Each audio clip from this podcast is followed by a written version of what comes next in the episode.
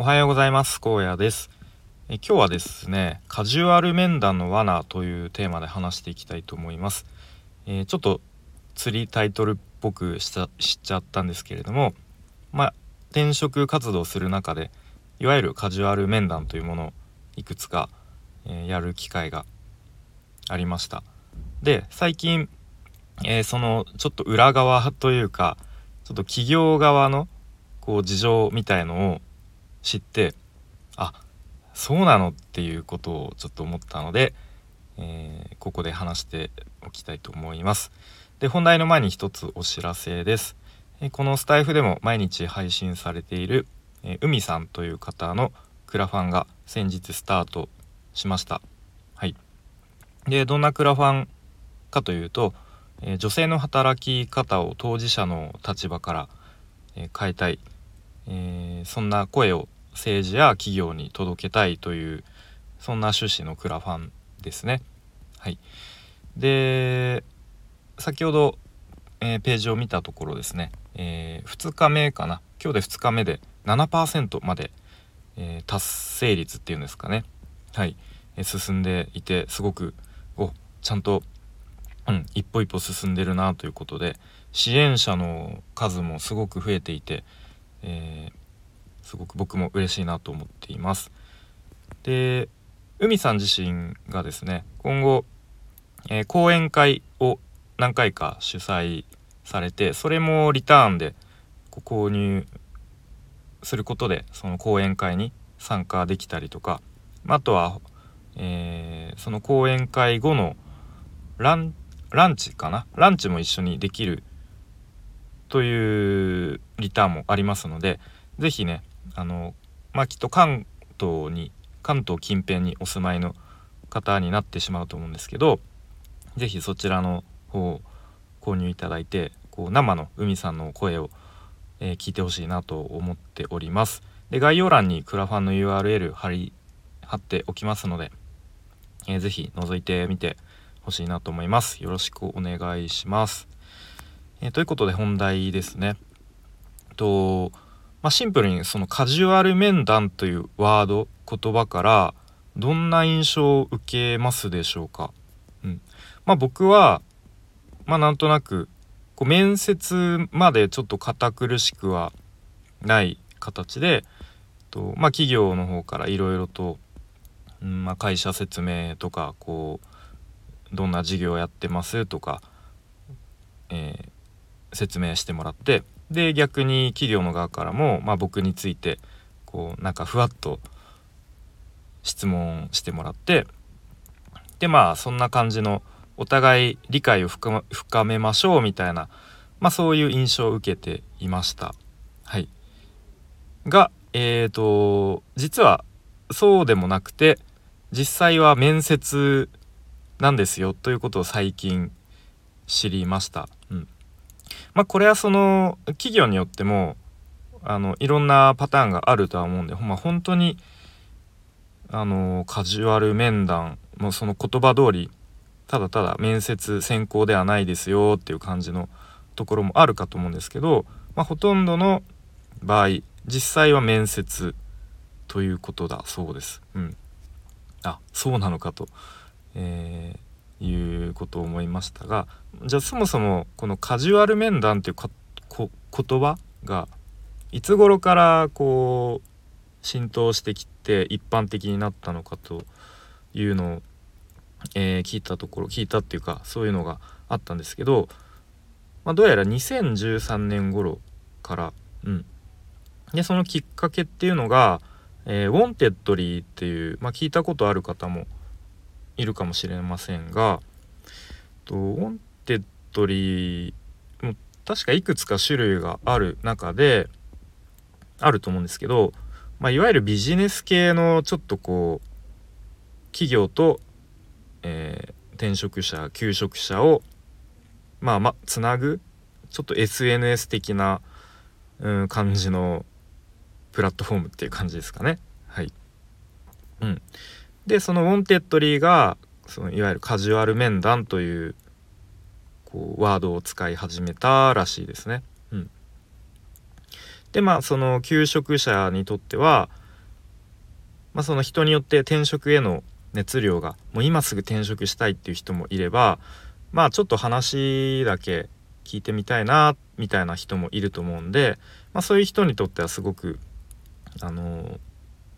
ちょっと興味あるなぐらいの熱量でもこう企業の話が聞けるっていうメリットがあるのかなと。で一方企業にとってはこうやっぱりいい人を単純に取りたい、うん、のでこうできるだけちょっとハードルを下げてまあより多くの人とで企業側からもこうスカウトみたいな形でメッセージを送れるので、うん、そういう意味ではこういろんな人と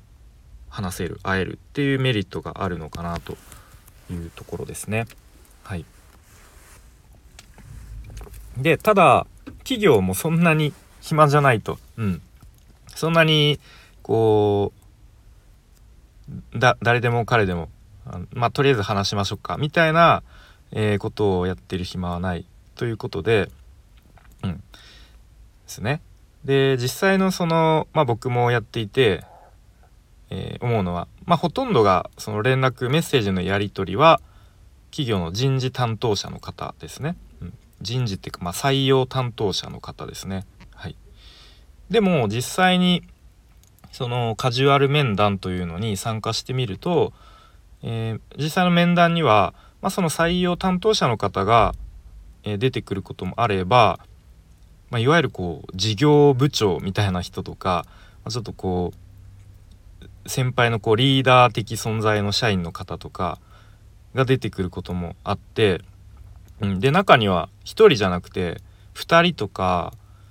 1回あったの3人向こうの会社の方が出てこられたというカジュアル面談もありました。うん、なので、まあ、そういういわゆる事業部長みたいな人が出てくるってことは、まあ、少なからずそういう面接の色もその選考として行われているのかなということも確かにそうだなと思いますね。うん、でその採用担当の、まあ、人事の方ですね。のこう何ですかね。事情というか大人の事情みたいな観点から言うとまあ、いわゆるこうノルマじゃないですけれども、えー、まあ、この期間に何人採用しなきゃいけないみたいな数字がきっとあるんだと思います。うん、なのでなかなかやばいなんかなかなかこう面接する機会が持ててないなとか、えー、まあ、ちょっと今日何もしないのちょっとまずいからとりあえずなんか面接面談したっていうこう数字を記録を残さなきゃみたいな、えー、事情があるところもどうやらあるみたいですね。でそうなるとちょっと企業の方からこう、まあ、スカウトみたいな形で声をかけたりとか、えー、してで、まあ、ちょっとこうあなたのプロフィールを拝見して興味を持ちましたみたいな。でもしよければカジュアル面談という形でえー、ざっくばらんにお話ししませんかみたいなメッセージが、うん、まあ僕もたまに来るんですね。はい。で、まあこちらとしても全然悪い気はしないし、あ、そうなんだと。で、まあ別に面接じゃないし、まあ、ちょっと話聞いてみようかなぐらいの、こう、温度感で面談が設定されることがあります。はい。で、まあ先ほども話した通り、実際に面談の場に参加すると相手はなんかちょっとあの何ですか？役職のありそうな部長さんっぽい人とか、うん、が出てくるんですね。来る来ることがあるんですね。で時にはその面接官となる人にちゃんと人事の方から話が共有されておらずで面談が始まるとえー、志望動機は何ですか？とか、えー、なんで今回、えー、うちに応募してくれたんですか？みたいな感じであれ？みたいな。あれ？こちらとしてはなんかちょっとあのザックバランに話しましょうみたいなこと聞いてたのになんか志望動機とかそんな準備してないんだけどなーみたいなちょっと心の中で思いつつも、うん、でもなんとなくこうその場であの頑張って頭フル回転させて、えー、御社のなんか〇〇というところに、えー、大変共感いたしましたみたいなことを無理やり話を何ですかね作って合わせて、まあ、その結果、えー、お見送りみたいななんかお互いちょっとこうなんですかねお互い損しちゃうみたいなことが起こり得るみたいなこともあるっていうことですね。うん、で、まあ、そんな感じの話を、まあ、なんか YouTube の動画とかでこう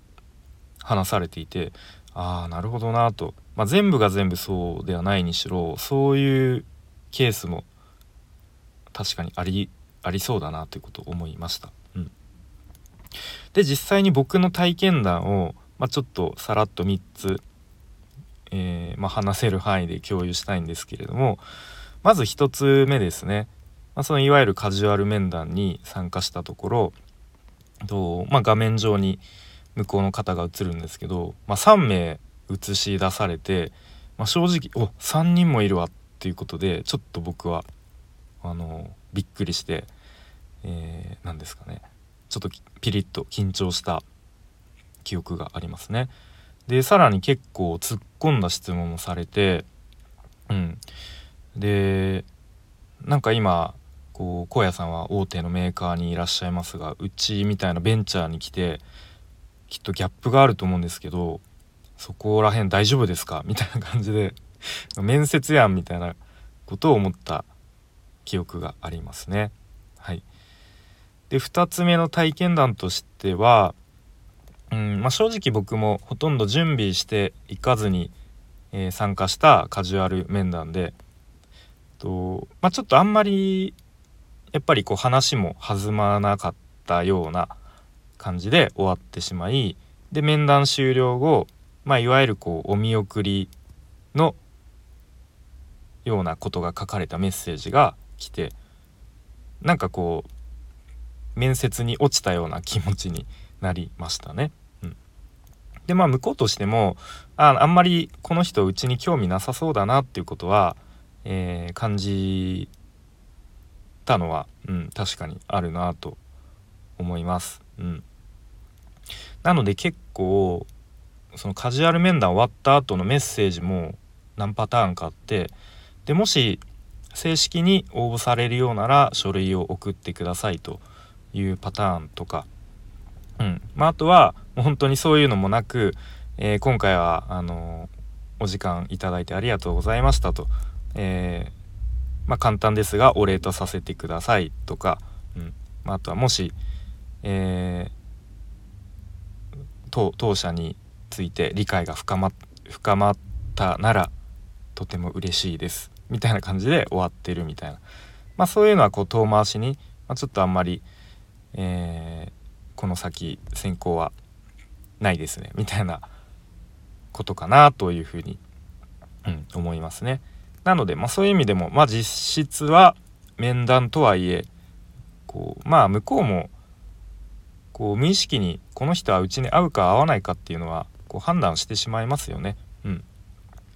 まあ、そういう意味でも実際は面接に近いというところですね。